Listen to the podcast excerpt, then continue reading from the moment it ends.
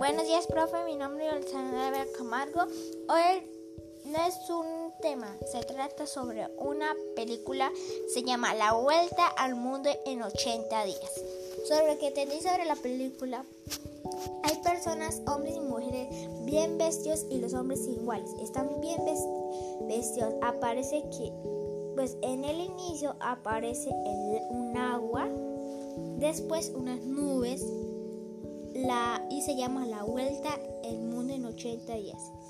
Se acabaron de robar el banco. Salen los policías a buscar el ladrón y el ladrón se les escapó. Pasa al lado un policía y el ladrón se, y, el policía se da, se da cuenta. Pasan y pero el ladrón era muy astuto y el, ladrón mira un viejito con un cohete, un cohete ahí, hablando con humano. Eso era que tenía. Muchas gracias.